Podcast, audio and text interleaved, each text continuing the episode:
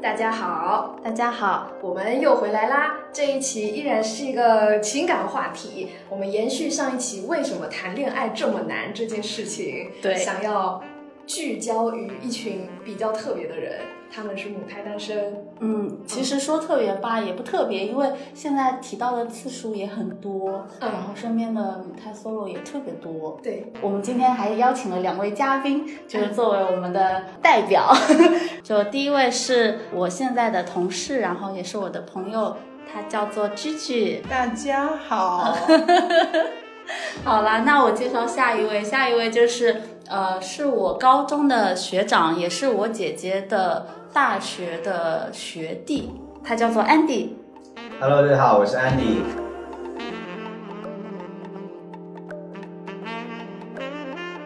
今天就是我们四个人一起来聊一聊，呃，母胎单身的生活，嗯，还有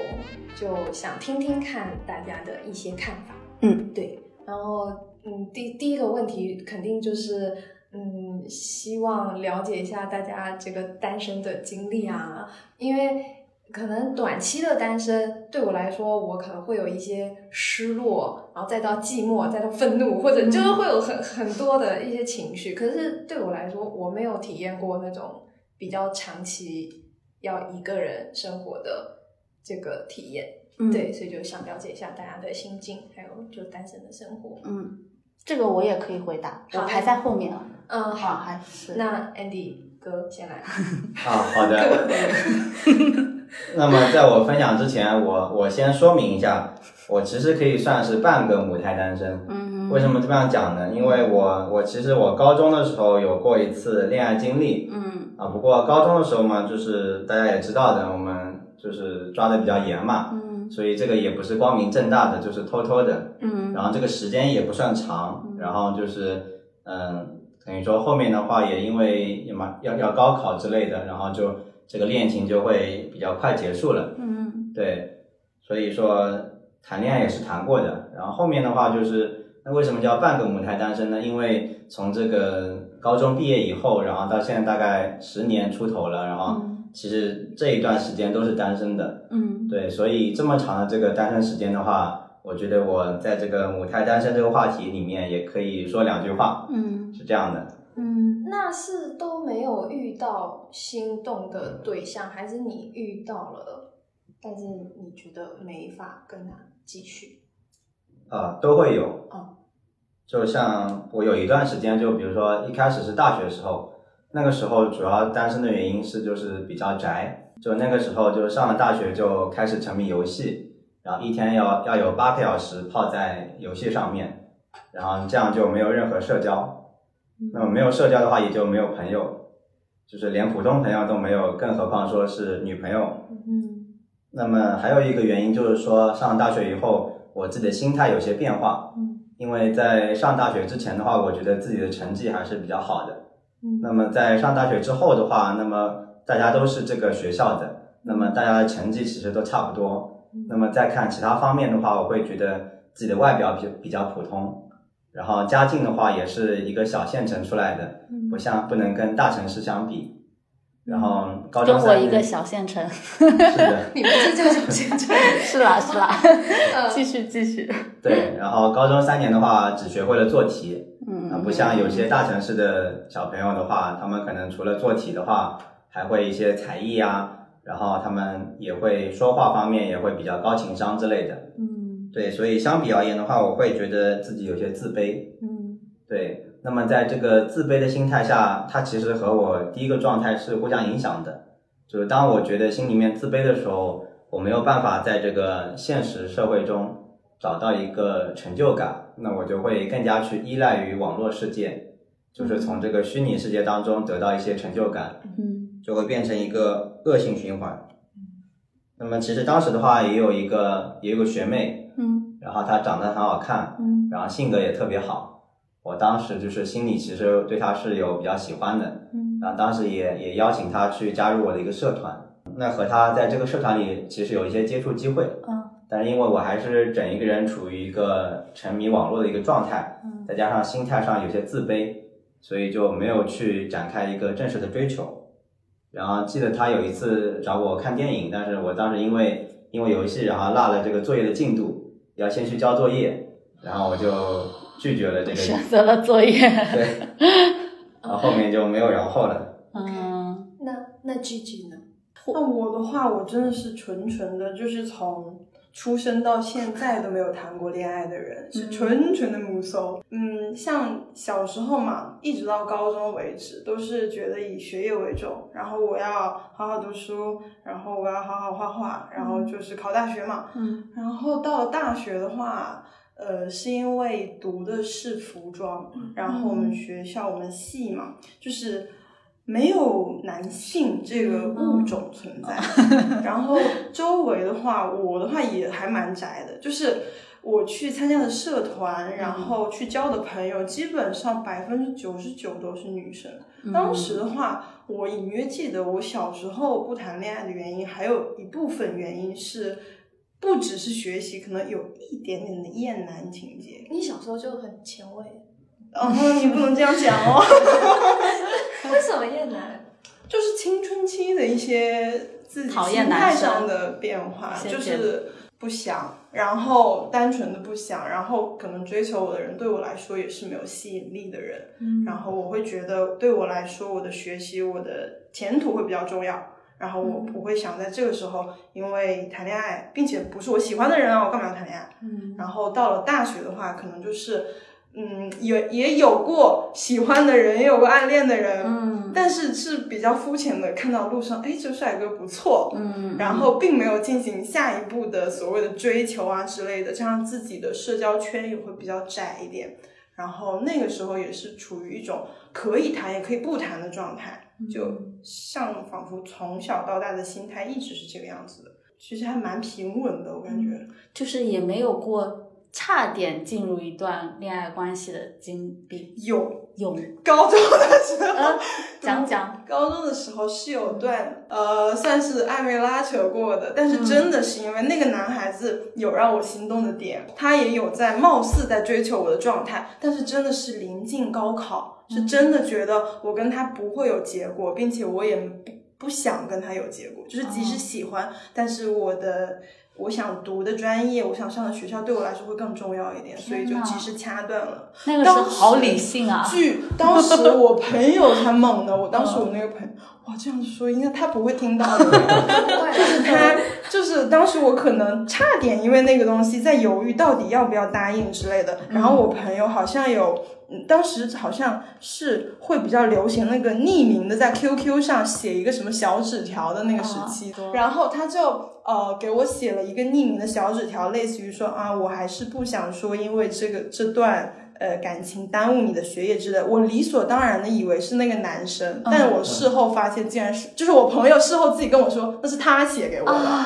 就是他帮我掐了一下，就是，但我完全不会觉得是呃不好斩断这，我觉得他也很理性，就站在我的角度上，觉得我不应该，他看到我就是有点摇晃了，所以说觉得帮我掐断一下，对我来说还是很值得感谢的朋友。啊，就这段是我最近的一段，好惨哦！没有，大学的时候也有过，刚刚还跟豆子分享过，就是嗯有过喜欢的别的专业选修课上遇到的男生，但也是撞到了他跟他的女朋友，然后就果断放弃了。嗯就咱们就是一个啊有社会伦理的 人，嗯，就是这个样子。平平淡淡的二十多年的人生就是这样度 过的。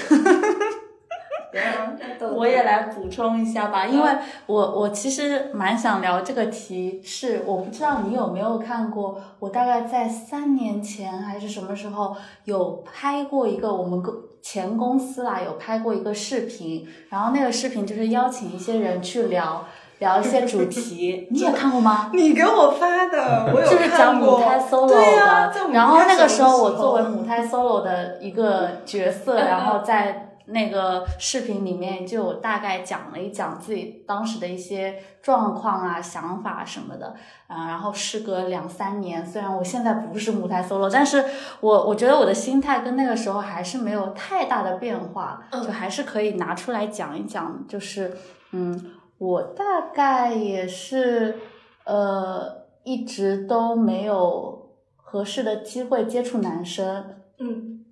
然后呢，又是一个非常理性的人，就进入一段感情关系对我来说特别的难。但我也想提一嘴的，就是呃，离爱情擦肩而而过， 离嗯，对你猜，大概是大概是大二的时候，有跟同班同学有互相有好感，嗯但是那个时候还蛮我付出了完全绝对的坦诚，但我觉得对方也是绝对的坦诚，就是他同时在对两个人有好 感，你是男生也是高中那个，他同时对我跟就是画室里的另一个女孩，干嘛？但我觉得这是可以理解的吧？你是说因为还没有确认关对系前，可以同时你爱两个问问人男性 在座的男性嘛，你是怎么看待这种这种做法？他已经十哎呦年了对，这个问题好难啊，被拿当不枪能乱说。 对，就那个时候，而且他喜欢我的室友和我两个人，啊然后就在这这样的坦白了之后，我觉得他对他应该做出一个选择，但是他没有，你说是他对你们坦白，还对是他对我你们坦白，发现了，不是发现，就是他对我坦白。哦就我们俩都是完全坦白吧，我不确定他是不是啦，反正后来就发现，呃，他并没有及时的做出一个选择。就我觉得在对方不知情的情况下，你可以喜欢无数个人都没有关系，但如果你喜欢他，他知道了，那你是不是应该做出一些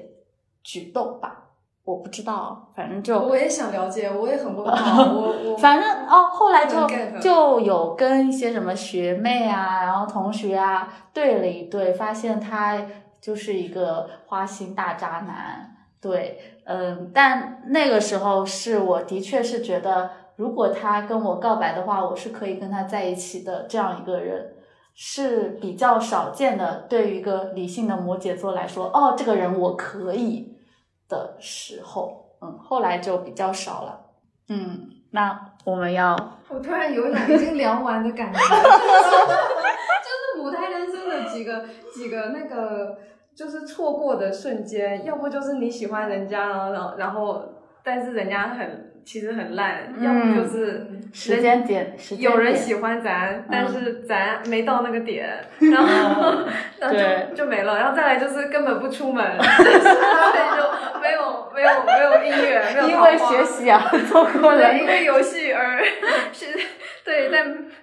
学妹跟作业之间选择了游戏，选择了作业然后就就没有了，好像可嗯以概括哎、嗯，嗯，第二题其实好像也聊完了哦，就是大家的心情啦。对，就是在这个过程当中，心路历程有没有什么变化？就是比如说有没有什么时间点是觉得啊，一定要找一个人，或者有一个时间点是觉得啊，就这样吧，无所谓了。我的话嗯就是这个特别特别想谈恋爱的时间点的话，感觉会在呃上大学的时候，还有大学刚毕业的时候，以嗯及在路上、在电视剧里边，在各种时刻会被触动到，就是反而是工作了之后，然后工作了呃更长的一段时间之后，会渐渐的就是转变为就这样吧，就是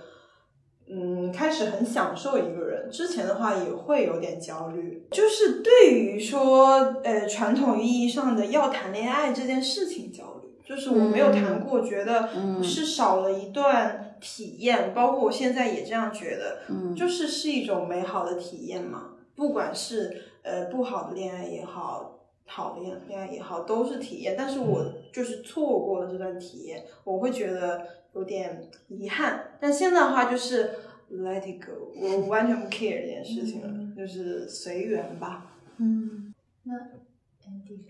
呃，像我的话，我是一阵一阵的，就像我大学时候就是一个摆烂状态，刚刚嗯说了，然后后面的话就是进入到读研时期和工作时期的话，那我我会慢慢的在改变自己，对，就像是比如说有一些改变自己的一些努力，然后参加更多的一些社交活动，嗯哦对，然后改变的契机是什么？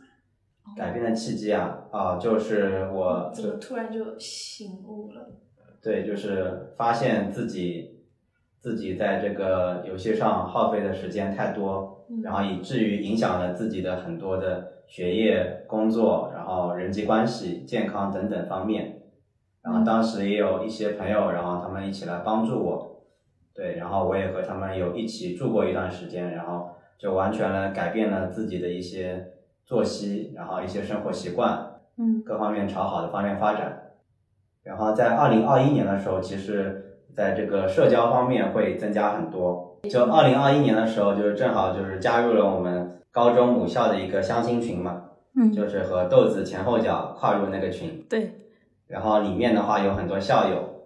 不过呢，就是在在上海发展的校友不是很多。那我也是加了一些校友，然后也是约了一些校友出来见面。嗯不过后面也也没什么成果。然后我父母那边，其实在那一年的话，也给我介绍了一些在上海工作的老乡，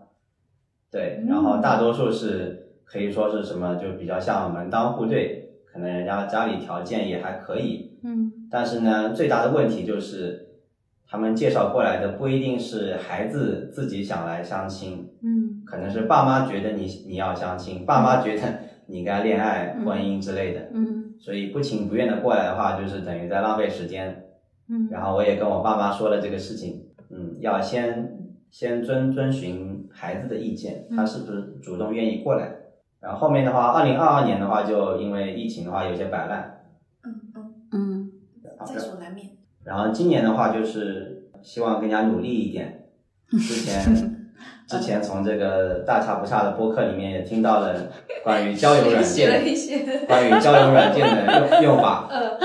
然后我就 怎样？然后我和朋友去讨论了一下，嗯嗯，我就我咨询我咨询了一些朋友，就是说哪个交友软件好用一点。啊嗯嗯对，然后我在一个饭局上问的，嗯，然后饭局上有一个大哥，他用过很多交友软件，充过很听多起钱，来不大靠谱的样子。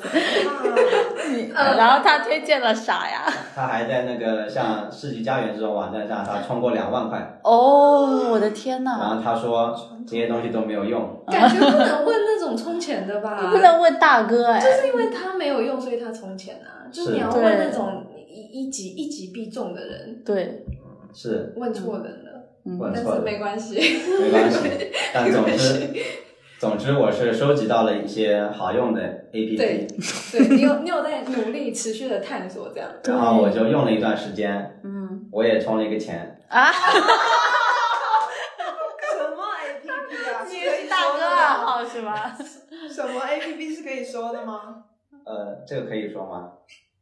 啊、我我用了一个倾城之恋哦，，我就猜到是青用了一个倾城之恋，然后我在上面就是我觉得它不是很好用，嗯是一个，但是我在上面我我我用的第一天我我就刷出来一个一个朋友认识的一个朋友，对，然后我就看了一下，然后后面因为它一天只给你推送十个人，然后我就把它卸载了。但你充了钱耶。哦我我充钱的话是充到另外一个 A P P 哦上，哦那个叫牵手，哦，哦， 好的，都没听过哎、我嗯对，因为从四个 APP 里相比的话，我看牵手这个 APP 它一天可以给你推无限个，然后你可以喜欢三十个，嗯，哦嗯你要广撒网这样子，呃，类似的。好，然后，加油。然后，然后，然后我就用了这个 APP，用了一段时间，我觉得用着还可以，然后上面也也有一些真人，但是呢，当我就是他，在我没有充钱的时候，他会有很多人喜欢我，嗯然后，但是喜欢我的这个状态我是不可见的，就是我只能看到嗯有一个人、两个人、三个人喜欢了我，但是都呢，是这样就是嗯都是模糊的头像，嗯要我充钱才能看到，我就实在忍不住了。哦，我想这么多人喜欢我，我一定要看看他们是谁。哦就是这。样的，那结果打开充了钱以后，发现是 AI 嘞，就是会吗假有的有可能是 AI，嗯，就是我当我充了钱，充了几十块钱哈，充了一个月，然后充进去以后，我就可以看到这些喜欢我的人是谁了。嗯，但是当我充完钱以后呢，这个喜欢我的人就变少了。哦啊就过了好几天，哦，，对，而且整体用下来就感觉，就虽然它会给你推送很多看起来很优质的女嘉宾，嗯但是呢，就是感觉你点了很多喜欢以后，也很少人回应你，或者说匹配上了不说话，嗯，所以我大大有理由怀疑它有很多是 AI，嗯对，后面我又把它卸载了。嗯我觉得线上交友 APP 它很难去进入到一个真实的关系当中，反而是浪费很多时间。所以后来我一想，还是要去一些线下活动，嗯就直接能够看到面对面见面，这样反而效率会更高一点。嗯，呃，我知道你就是加了我们那个高中的校友相亲群之后，你也有自己组很多桌游局嘛？对，然后在那个过程有没有什么体会？因为你说你之前很宅，但是现在变成了一个组局的人，这个角色有很大的变化吧？对，嗯这个桌游活动其实也蛮有意思的，因为我其实一直是喜欢桌游的，嗯但我以前的话就不太是那个组局的人，可嗯能我会偶尔参加一次桌游。嗯然后我本身性格也是偏内向的，就像嗯大学里那段宅的时间。嗯那为什么我会经常举办桌游活动呢？那是因为我对桌游的爱，它突破了我的内 向。对，嗯所以我通过这个举办桌游活动，然后就可能会认识一些朋友，对，然后也和老朋友见面，嗯对。然后在这个桌游活动当中的话，就是我自己是没有成功脱单，但是帮助别人脱单。开始变成红娘了，是不哦你是？蛮厉害的。他他是我们那个校友相亲群的上海分局的红娘，呃，那对，是的啊， 就是而且我我依托于我们相亲群，我组建了一个桌游群嘛，嗯嗯，对。然后刚刚这个就是帮助别人脱单这个事迹的话，就是其实一开始那个女生是我在我这个相亲群里加的嘛，嗯加了以后，然后就可能说就是，嗯、这个首先这个地方上不合适，就是他是毕业以后然后回老家的，然后我在上海，然后就不合适。嗯但是我们也聊了几次，嗯然后后面的话就我回老家的时候，我也会组织一些桌游活动嘛。嗯然后有一次就是在这个桌游活动上，然后这个女生也过来了，然后那是我们第一次见面，其实。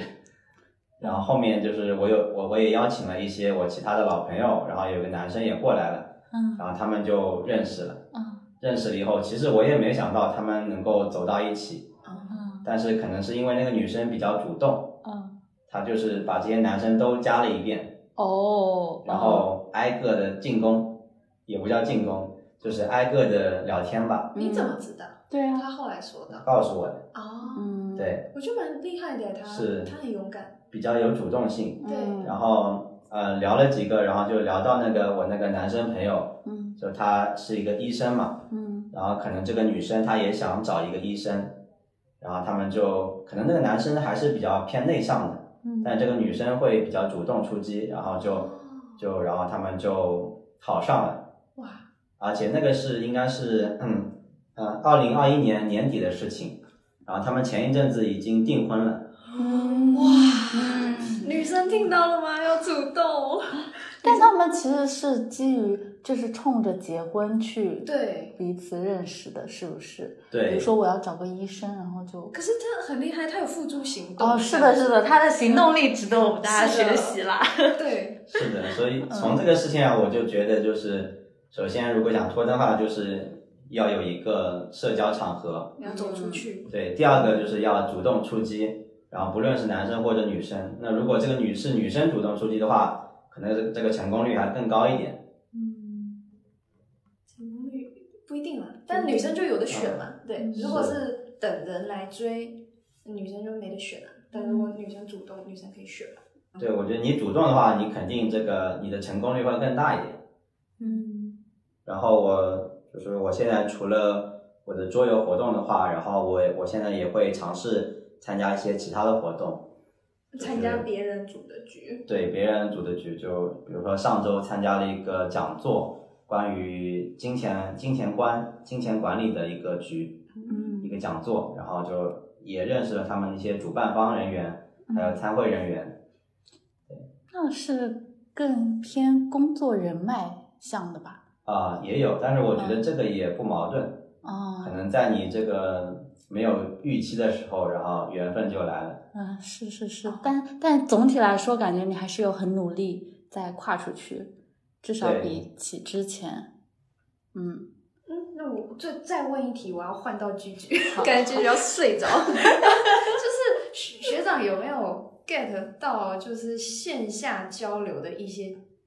窍门，或者说你是否在这些长期的线下探索有呃调整过你的一些策略？比如说刚开始的时候你可能就是随缘，但是后面你也像刚才那个女生一样，你会一个一个都加上大家，这样也许能够增加你脱单的概率。可能是我的这个目的性还没有那么强，嗯或者说我这个脱单的意愿没有那么强，因为那个女生来说的话，她其实在那个时间点，她就是抱着这个目的，就是我要结婚，我年龄到了我要结婚，然后我是想找一个可能说这个经济条件比较稳定，然后就是有眼缘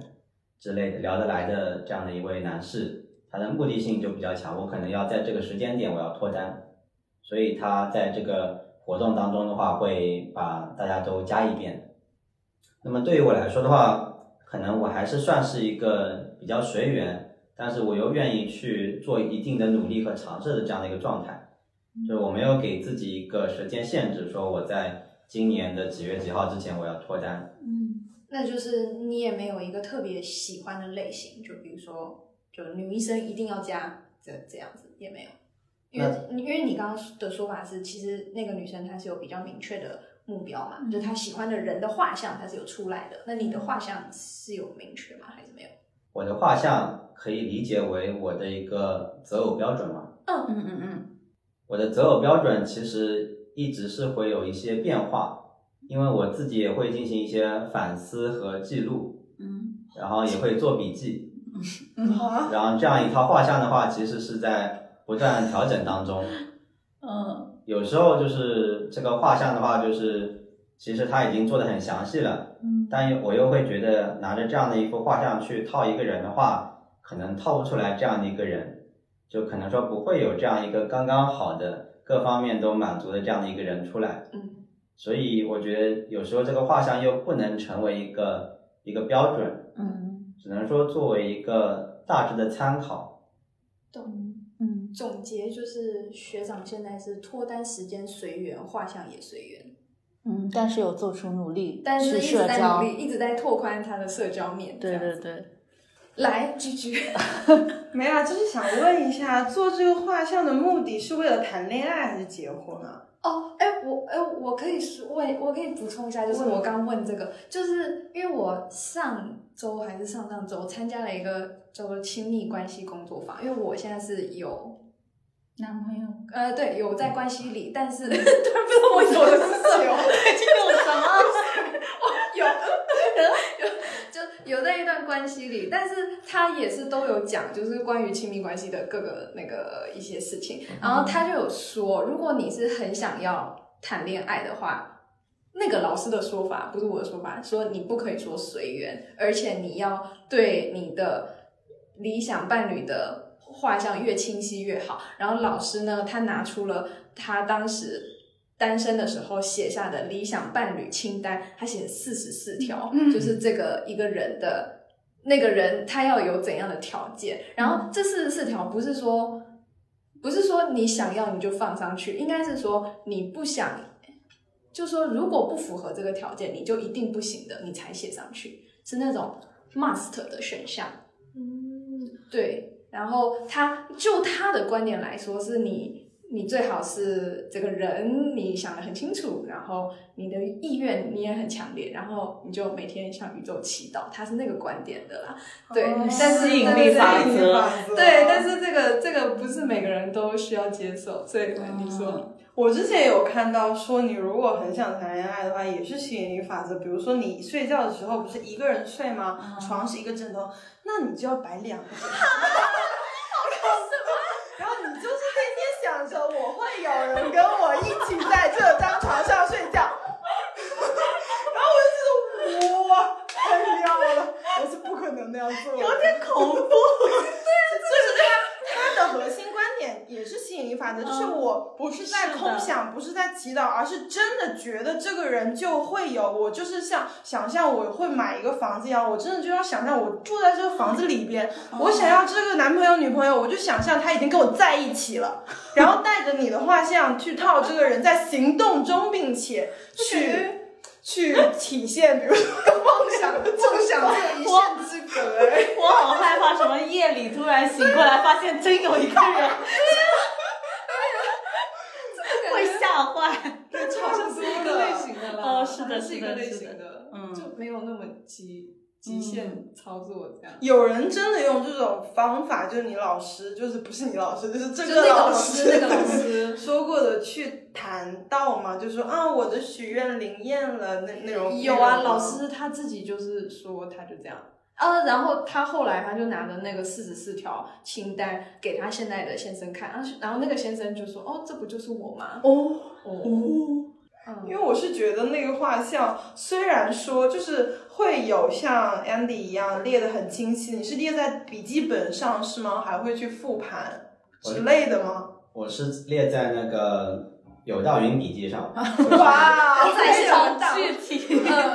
我是觉得大家心里都有一个那样的标准，就是大家对于自己喜欢什么不确定，但是对于自己不喜欢什么哦是非常确定的。嗯虽然我滑的时候也是，哎，这个不行，嗯这里哪里啊不行，那嗯不行，嗯就是对于自己不喜欢的点非常的确定。嗯可能就是我不 喜欢的那种点非常的具体，对，非常具体且且非常的坚定的不喜欢，嗯就是一定不行的那种人，反而对自己喜欢什么啊、我要嗯，那身高、体重、什么职业、什么什么，这些都是不确定的，这些我觉得是凭着我的感觉的，对，嗯对于不喜欢的点是确定的，嗯我是想说这个。是当你把所有不喜欢的点都写出来以后，那喜欢的点也就有了。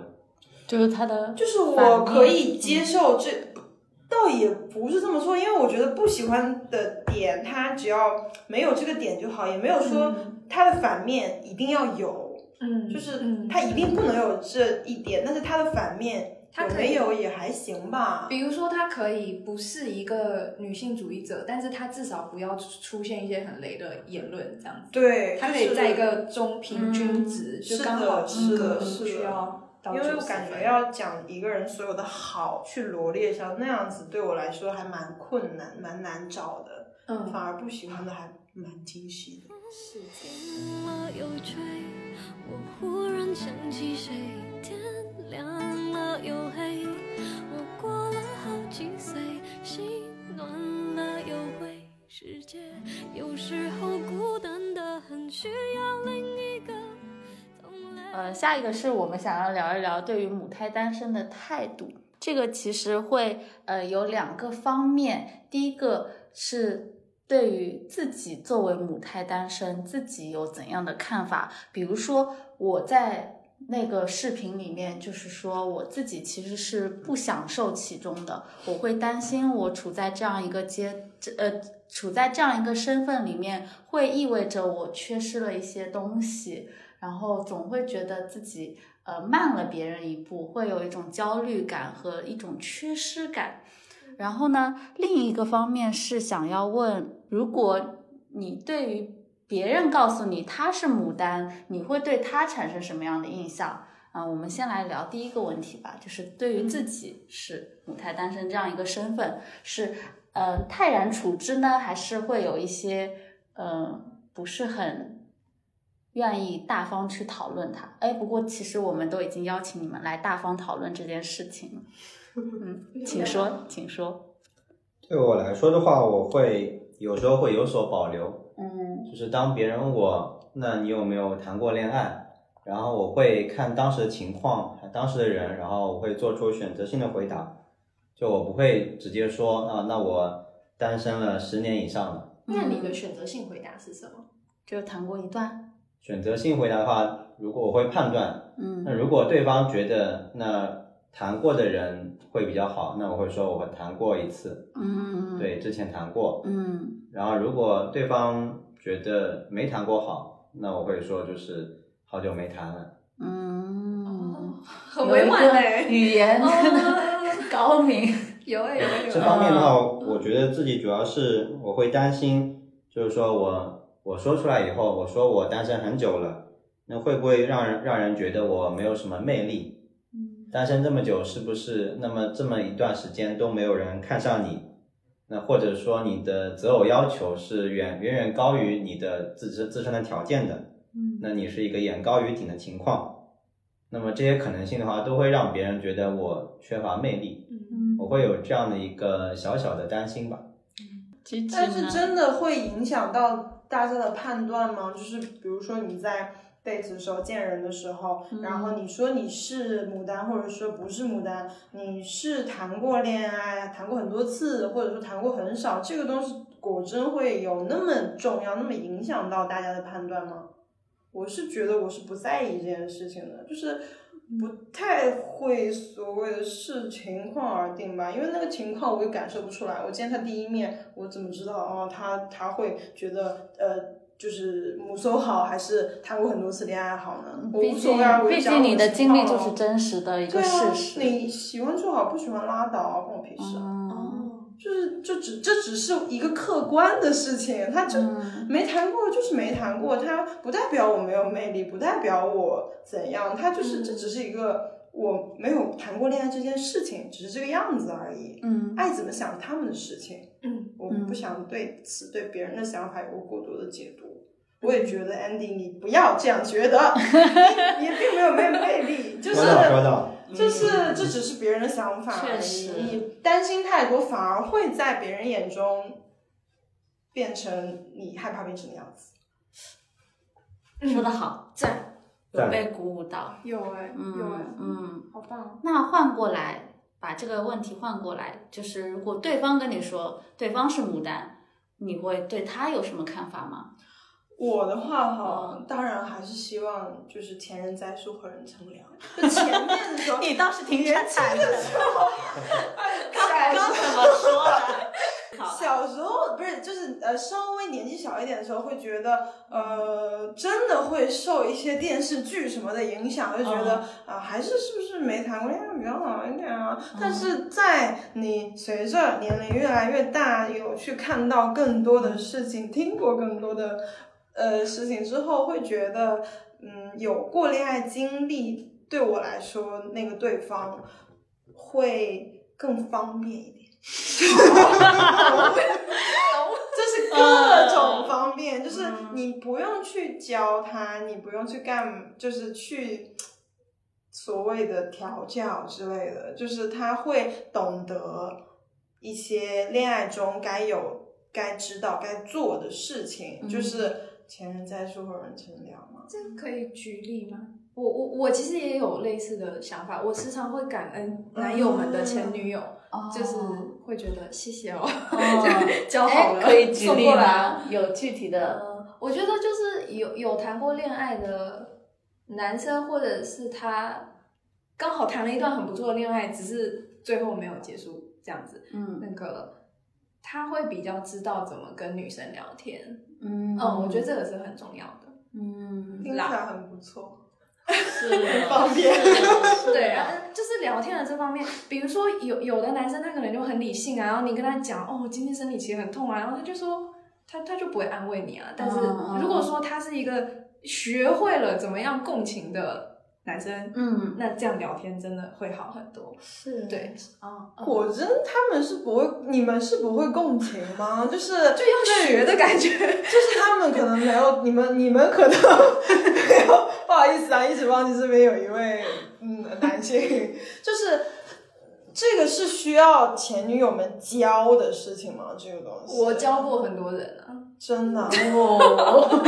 你说就比如说你女朋友跟你讲说啊我生理期不舒服，那你会怎样啊？那你说我会，如果我不知道该怎么做的话，我会上网查询资料。 啊，有道理，我可以， 学长也不是典型的，很取决于你你用的是百度还是 Google 哦啊是就如果是是百度的话，他就会说三句话暖他一下。不，现在现在会用那个 Chat GPT，哎什呦，么我会把我会把女朋友的一些性格什么的先导入这个模型，然后先训练一个女朋友。然后呢，那这个模型的话就会模拟我女朋友 的手模拟我女朋友的一些呃情况，然后然后这样的话，她然后我我会让她扮演我女朋友，你是然在后提先前训练演一习遍吗？我只是想到了就是最新的技术哦哦哦哦和这个回答女朋友的问题之间的联系，嗯哎，刚刚的问题是啊那个，如果对方是牡丹，然后居居是说希望前人栽树，后人乘凉，哦是赞同。那赞同。你哦呢？我会有点担心，你也想前人栽树？对， 好，我觉得怎么就故意挖了个坑，然后他就这样，就是非常义无反顾的跳下去。就是我就是我会觉得，如果他是牡丹的话，那他可能会有一些不切实际的想法。哎，这个你遇到过吗？呃，我不能说我遇到过，但是我可能接触了一些人，然后呢，我猜测就是我感觉到他的这个想法的话是会有一些偏离实际的。就比如说，可能说，如果对方的年龄还是偏大一点，然后又是牡丹的话，那么他这种情况会更加严重。就比如说，我们知道，可能校园恋情的话，大家会嗯，比较看脸，就看你帅不帅，然哇，后不是越大越看脸吗？那都有可能吧。哦，那一般来说，可能我们当我们走到社会上的时候，我们可能会考虑一些经济情况，一些经济情况。那么可能有一些就是牡丹的话，他会就是说他既希望对方是长得帅的，嗯，然后经济上又很有保障的，然后还要能够懂他，然后还要怎么怎么样的，就是他既要又要，就是等于说他把这个以前校园时期没有谈过恋爱而而被压抑的需求，然后这个时候一并爆发出来，然后这个时候他就会想找一个上面这样的一个比较完美的男性，但是可能现实中很少。为什么不能既要又要呢？就是这种人是没有吗？完美的男性，完美的标准是什么呢？这样子会被批判吗？年龄大了，对爱情的幻想以及对择偶伴侣的条件的添加，会为什么会让你感觉到这个是不切实际的幻想？反观之，男性对女性的要求一直那么高，为什么没有人讲你的幻想不切实际啊？反而一个完美的男性那么的不切实际，这是谁的问题呢？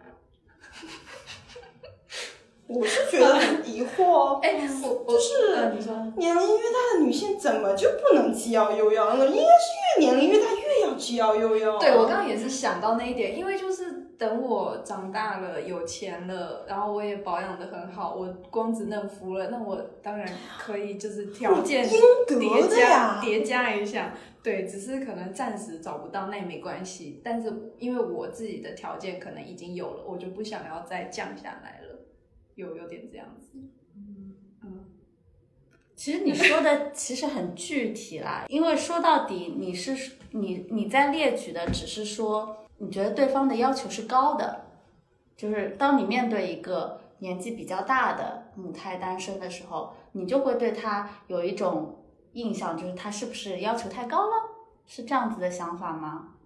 就是我会有一点担心，就是说他的这种要求会不会偏离实际？嗯，那这个实际又是怎么得出的呢？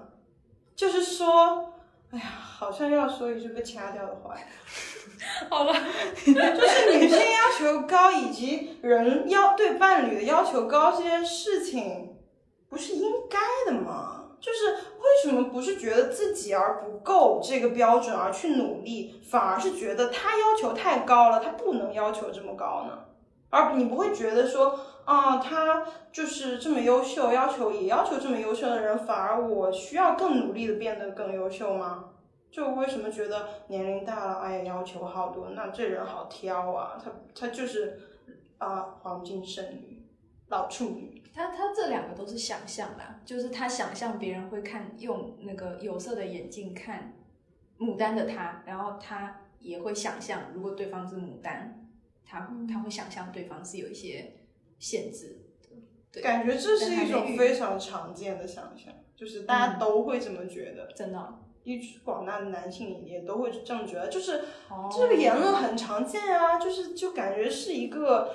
固有的言论了，就是呃年龄大的女生的择偶标准是不是太高了？那为什么在批判她的择偶标准高呢？而不是说你们的质量该提起来了吗？要求就也不是说像你说的什么啊，又帅又有钱，这那那，真的可能只是希望一个，嗯，符合他心中期望的人而已，并没有说我要一个又超爱他、超有钱、无条件为他奉献那种人，那种人根根本就不存在，那不是人哎、我是觉得这件事情，有了这个不该被这样可能是社会嗯，，大的趋。如果你说是很多人这样子想的话，可能是一个社会的趋势，因为女生现在赚的也很多啊。反而是女性更能清醒的认识到，知道自己嗯想要什么了。所以说我这个标准就在那里，你们 OK 就 OK，不 OK 那就走喽。那我的标准就是我的标准，我为什么为了迎合这些，反而去降低我的标准呢？我觉得这是一件很好的事情，就该让更多的人意识到，就是不要说我们要求高，而是你们要够格。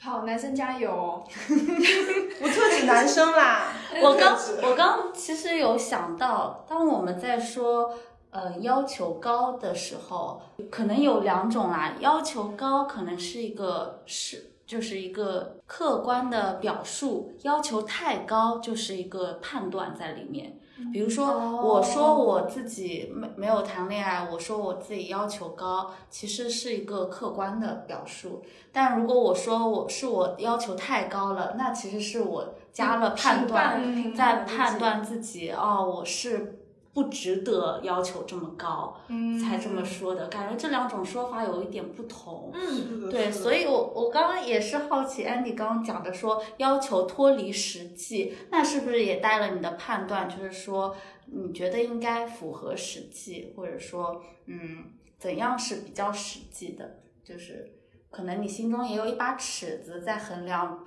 呃，怎样的人会更匹配，是不是这样？但我感觉这样的要求和匹配的那些要素都是非常的，嗯，个比人的比比如比较功利。就真的放到个人身上，也许一个呃，我们外人看起来一个长得不怎么样的，然后年纪大的、个子不高的、身材不好的人，也可以跟一个很帅的、很有钱的，呃很怎么怎么样的人，但我们可以说他们的要求不匹配嘛，因为外人没有办法去评判，我觉得。他们可能别的地方有过人之处，他们没就是被吸引到了，就是觉得对方有魅力啊。就本身爱就是很简单的事情。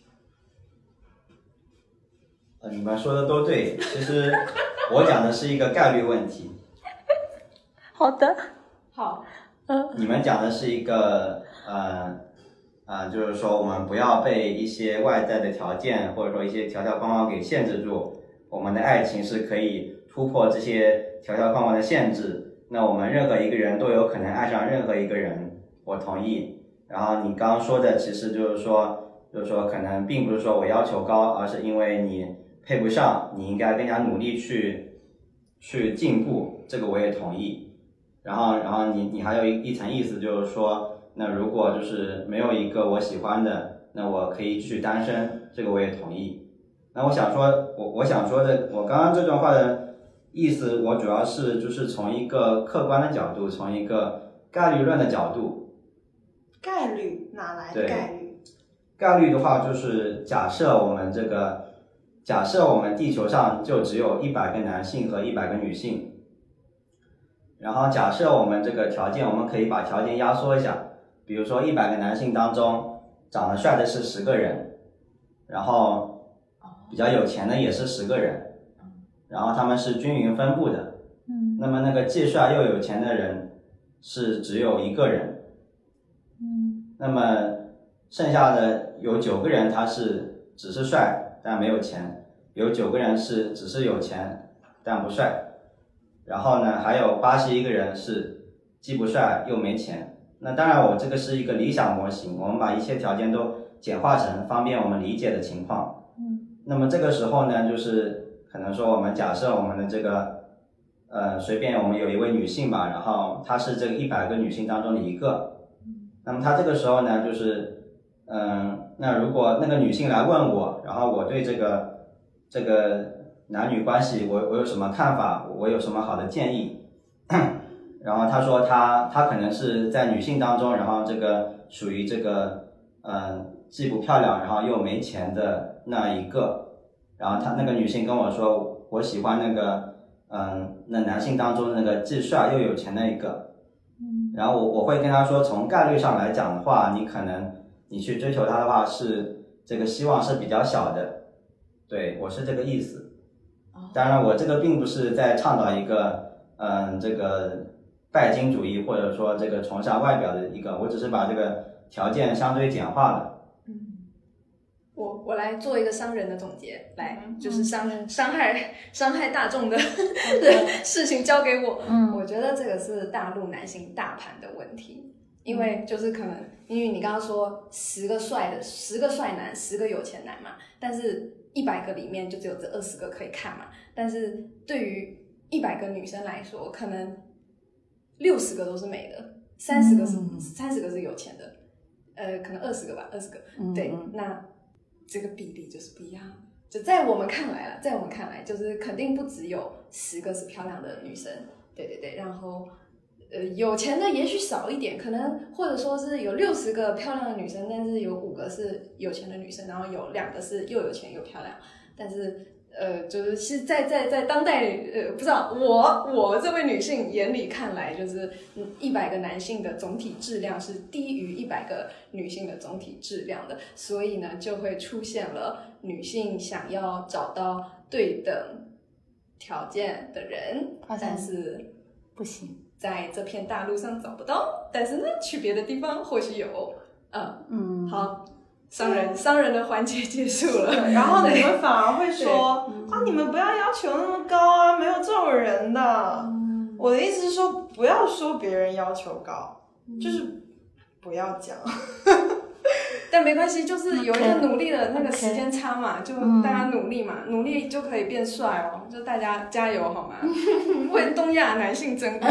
加油哦，靠你们哦！好，希望我们的播客有更多直男可以听到，是吗？不重要。 啊第五题可不可以跳过？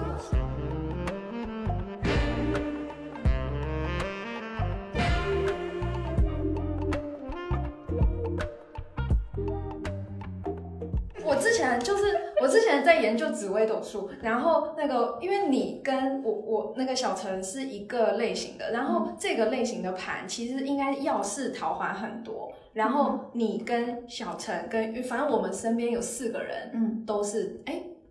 五个人都是这个盘，但是三个女生都是没有恋爱的，哦你，然后小玉跟那个云云，然后但是另外两个是小陈跟南哥，你看他们俩就桃花哦很，多。对啊，对啊，对啊，我就想为什么一个桃花很多的盘，但是放在男生身上跟女生身上完全不一样。然后我找了超久你们三个人的共性，我发现这个共性在这里。我们今天四个人这个场合也是符合的。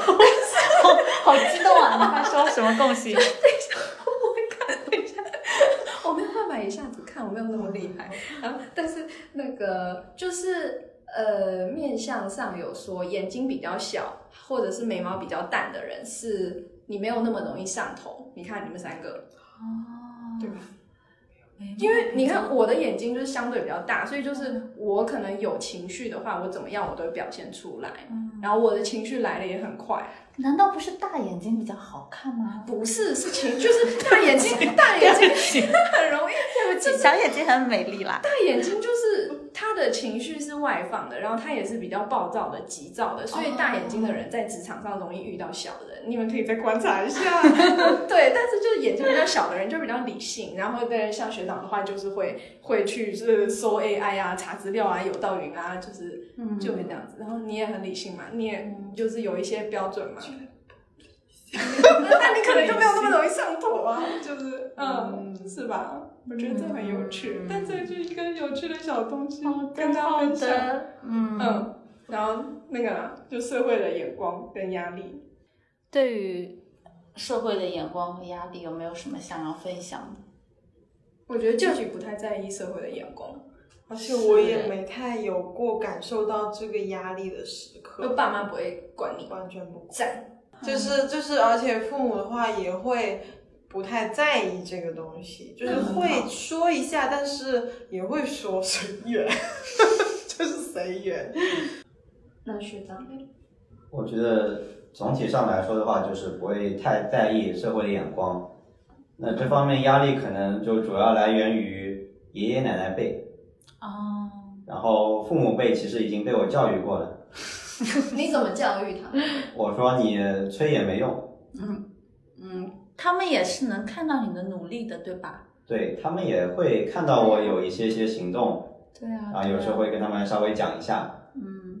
然后那爷爷奶奶被催我的话，那我也不会因为他们这个行为我就改变原来的思路，嗯因为我还是要对我自己的人生负责，嗯，他们不会对我的人生负责。嗯，然后有时候也会有一些压力，就比如说，嗯、感感受到了自己年龄的增长，嗯就有时候即便我自己想忘掉自己的年龄，然后周围的人也在用实际行动告诉我我的年龄在增长。嗯，就比如说朋友圈晒娃之类的。然后呢，那还有一个就是说，最近半年啊，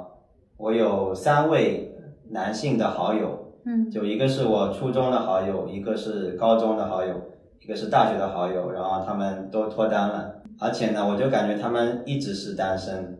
嗯，突然脱单了？对，突然脱单了。是奔着结婚去的那种脱单，还是遇到正缘的那种脱单？那我就不太清楚可能了。但都都晒出来了。对，而且就是说他们，就我印象中当中很感觉之前都没有没有印象，就是说他们有脱单的时刻，嗯，所以会给说你带来一些打击吗？呃不会有打击，嗯但是首先是祝贺他们，嗯然后也也可能会有一些些羡慕，嗯，因为大家差不多是同龄人，然后大家都是单身很久的人，然后你们突然就就不一样了就。那你会跟他们讨教，或者说询问他们是怎么样脱单的吗？那我有一个朋友，他是说是他是在地铁上，然后要了一个女孩的微信。这样也行哦。 好像这在种看什概率么豆瓣那个，呃，crush 小组对啊对啊， 这样就真的那是他真的他是加了一百个女生的地铁微信，还是就加了一个然后就成了？就这一个， 哦，而且他其实也是跟我有点像，就是比较内向的一个人。嗯，然后他可能去要这个女孩的微信，也是经历了一些思想斗争，嗯，而且加了以后，可能就是说一年半载都没有怎么聊天，然后就后面就突然聊上了。嗯够内向的，哇，也蛮励志的。呃，是，但不具备参考性。 对，嗯，我也在路边加男孩子微信，哦、还是同事帮我要的微信，哦结果也是很久都没有说话，以及不知道要说什么。那一年半后我们看一下，好啦好啦，对，一年半后再录一次。待。 不要告诉我那时候你要结婚，没办法 就我们可以录一期结婚了，哎，我们可以找几个已婚的朋友来聊天，哎，搞成婚恋节目。我突然害怕。 可以可以可以可以。嗯那所以其实，哎，因为我听说很多单身的人，然后是会被父母催催谈恋爱、催结婚，嗯，对，然后大家可能就是不不觉得父母是可以被教育的，但是看学长的案例是可以被教育，就大家还是要有积极的想法，就只要跟父母讲，多讲几次，然后你也展现出你的行动，还有你坚定的决心，你要自己找你喜欢的人，这样子父母应该也可以接受。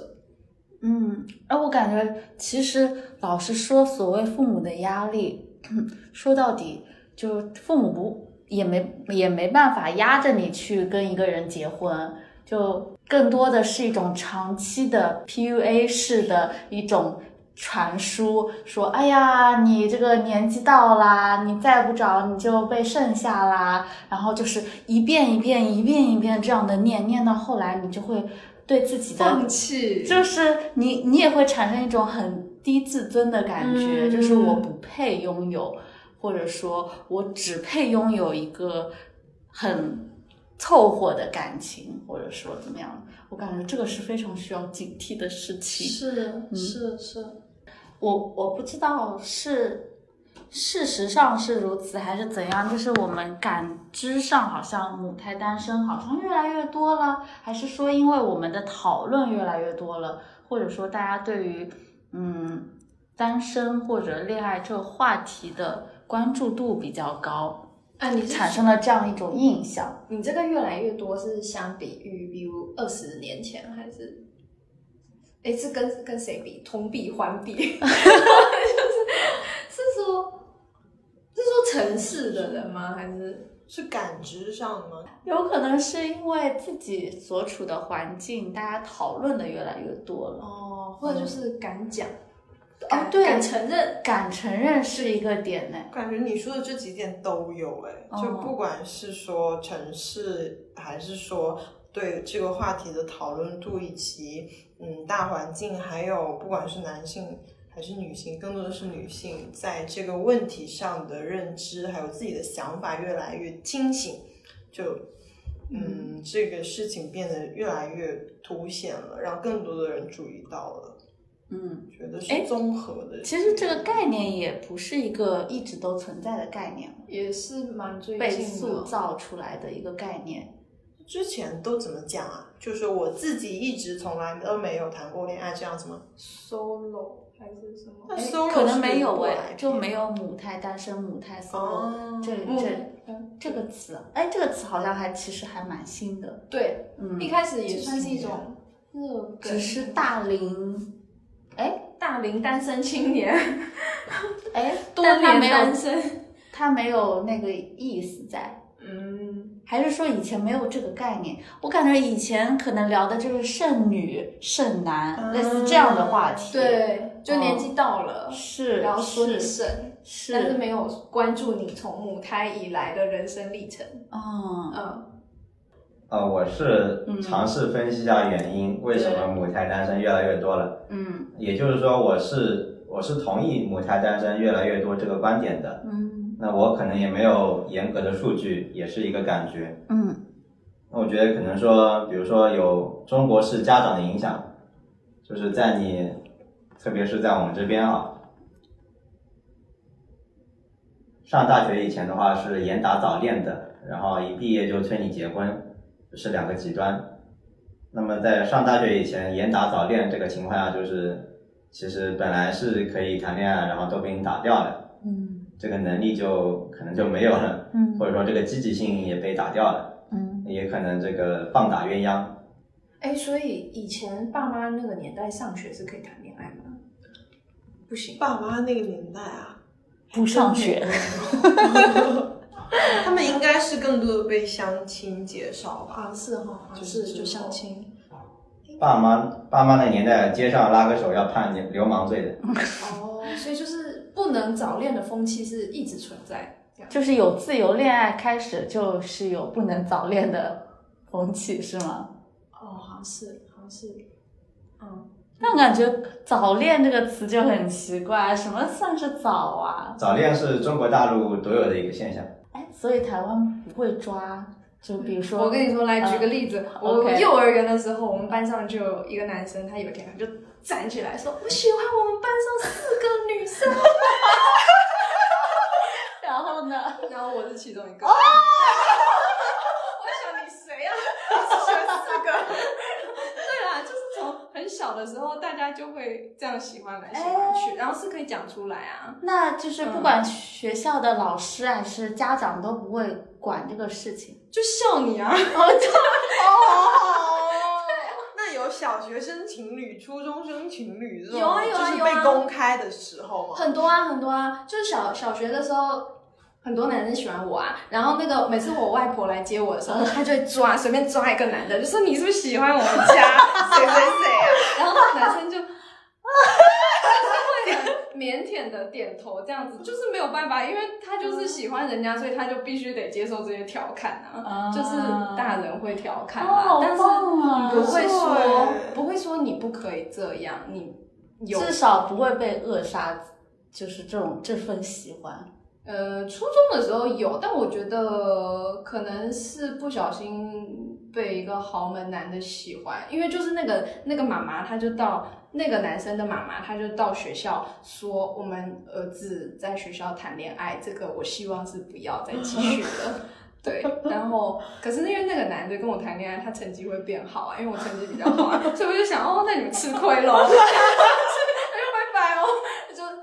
了继续。哇哦，对， 就只有那一次啦。然后那个是因为他妈妈她自己这样说，嗯那其他的话学校是不会说这样不行。嗯，对，然后呃然后然后带到我们那个性教育嘛，就是初中的对时候对对就会对教对你要套套套哦，啊，是的，对啊对啊对啊，就你要保护好差你自很己。多哎、没有说早恋这个词，，嗯对，嗯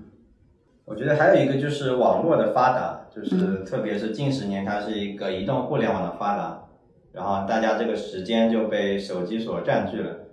那因为你你有了手机以后，你在家里的话也可以完成很多事情，看剧啊、打游戏啊之类的。渐渐的，大家就线下出来一起的时间就变少了。嗯，这个我可以举个例子，就是咱们其实十年前的时候，就十年多前的时候，嗯那个时候的话，咱们这边很流行有一个狼人杀和三国杀这两款桌游。啊对，因为那个时候的话，就大概手机还没有那么流行。啊那么桌游的话，其实它是有发展空间的。当时线下开了很多桌游吧，啊，然后这两款桌游是代表。嗯那么在二零一二年的话，二零一二年开始的话，等于说移动互联网发展起来了。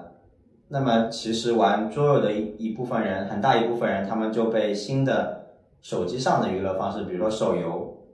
就吸引过去了。嗯所以桌游的话，就在那个时候它受到了很大的限制，就桌游吧就纷纷倒闭，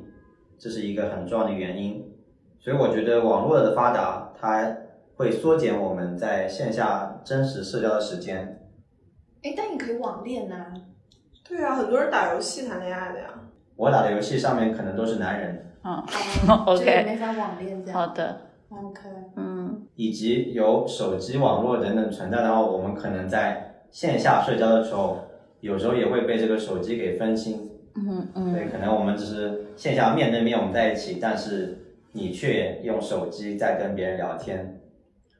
啊，那这是不尊重人的表现吗？嗯，有一点，这个不太行啊。那除非你是比较有要紧的事。嗯，是，然后我觉得还有一点的话，就是这个咱们这边经济的进步也会有一些，嗯，就可能说，因为像我们往前推几十年的话是农耕文明嘛，嗯农耕文明的话，基本上就是可能女性没有办法得到一个比较好的工作机会，嗯那她想要生存的话，就需要依附于一位男性，就组成家庭。嗯那么在几十年前，当时的话，就结婚就成了一个生存的保障。那么可能今天我们已经进入了信息社会，或者说我们现在是元宇宙时代。那么我们可以看元宇见宙了啊，已经元宇宙了这样。OK，嗯，那我们可以看见，就是女性获得了越来越多的工作机会。我们中国的话，女性受教育率也非常高，甚至高过男性。然后我们可以看到，在这个大城市里面，女性的白领也非常多。因为像我所在的行业就是培训行业的话，基本上行业里面或者公司里面百分之八九十可能都是女性，然后她们赚的钱也是挺多的。所以说，女性她也可以单独养活自己的时候，它就会不在于依附于一个男性而存在。嗯所以这个时候在婚恋上面，他们就会去思考，就是什么是我真正想要的，什么是我真正想要的爱情或者说一个对象，我不再会去迁就他。所以这方面就是大家的这种独立独立性的话，也会就进一步造成，就我保持这个单身我也可以，因为我可以自给自足了。嗯那还有这个有一些什么单身经济的，就是点外卖可以一个人吃饭嘛，就不用自己做。然后还有一些，比如说，嗯，叫你叫货拉拉，然后帮你搬家之类的，一人一人经济嘛。嗯，嗯，就是一个大家都是越来越原子化了。就人际关系都会，以前可能是网状的、块状的，现在都是以点，每一个人都是一个可以便利的在城市里面生活的一个人。就不管是经济上面的便利，还是思想上面的独立，都让大家觉得，哎，单身好像可以过得很好。可能也是因为这样，大家会更加谨慎的去进入一段关系吧。嗯嗯，那岂不是很好？对我们没有在评对啊，判好就是或说坏。这件事情听起来很好哎。嗯，就是可能更理想的状态是婚姻制度，呃，消除对，就是单身也不需要婚姻制度来去保障自己的后顾之忧。大家可能很多人，嗯、结婚生孩子是为了，哎呀，老了之后怎么怎么办？但是在一个更加健全或者更加先进和进步的社会里面，你可能就不会有这些顾虑了，嗯，所以你才会有更多的自由度去选择你到底要不要跟一个人在一起，嗯嗯，就是这件事，就是现在社会的发展，感觉让就是谈恋爱，就是进入一段关系这件事情变得更纯粹了，就只是是想，就是这段关系会怎样，你是否想要这段关系，而不会觉得我是，嗯，是在别的方面需要这段关系，反而会觉得是更纯粹、更好一点的事情。就不会因为自己是觉得应该要怎样，嗯然后去去谈恋爱、嗯去相亲、去结婚。哦，对反而就是喜欢就在一起 了。嗯。嗯，但我感觉我们现在的社会环境还没有达到这样的情况哎，就嗯想要达到这样的状态，其实你还是面临很多阻碍的，嗯，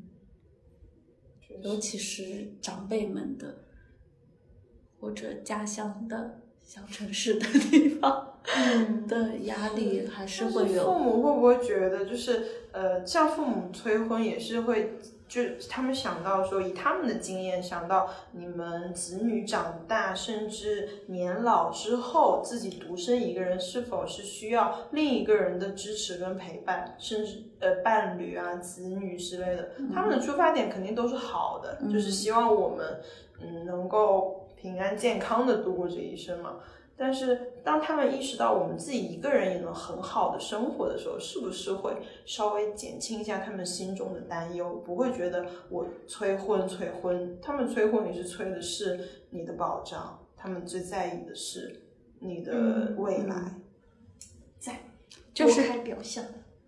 需要有更多这样的样本出对现，就让他们让大家知知道道这样子是很好的。对我一个嗯人也能过得很好，以及这个社会，呃，如果有幸能变得更好的话，那以后的生活也能得到保障。嗯，就好，好棒，嗯很棒，可以当总结 了。对希望是这的个社会变得更 好，更适合单身人性居住。对不要再催婚了，然后脱不脱单也不重要。是。嗯，嗯，那我们我的总结结束了。我也我也没话说了耶。 有啊，我觉得这就是因为之前我可能会认识有母胎单身的朋友，但是都不会主动跟人家聊这些话题。然后今天我会觉得我好像用别人的视角又活了一遍新的人生，然后我会觉得如果我带入居居的生活，我也很很自由。哦，我还蛮蛮开心的。嗯，对。呃，带入学长也也很开心。 没有，我不想当男 生哎。对，嗯，对，学长，各有各的好吧，就是这个也是个人选择的问题吧，以及是能不能遇到这个人，是啦。都有都各自的好处。学长可以那个征，就是征友在这边，或者就是对于 Andy 学长感兴趣的人，大家可以 留留个联联系方式在底下。对，你好不动声色哦，留你的 email 在底下，然后 你怎么没有表情啊？啊、他不知道他他的 AI 还在跑，我不知道。嗯，对，对的对的。如果听到这一期的这个朋友们，如果觉得我我说的有一些兴趣的话，也可以加我联系方式，或者说你想来我这边打桌游的话，也可以可以加我。对上对海对桌对对，上海桌游。可以从先从朋友当起。对，我们现在桌游群里大概有两百多个人，欢迎大哇家哦随时来哦。可以哇可以可以。那我们今天就到这里吧。好的，嗯，谢谢谢谢谢谢两位拜拜。拜拜。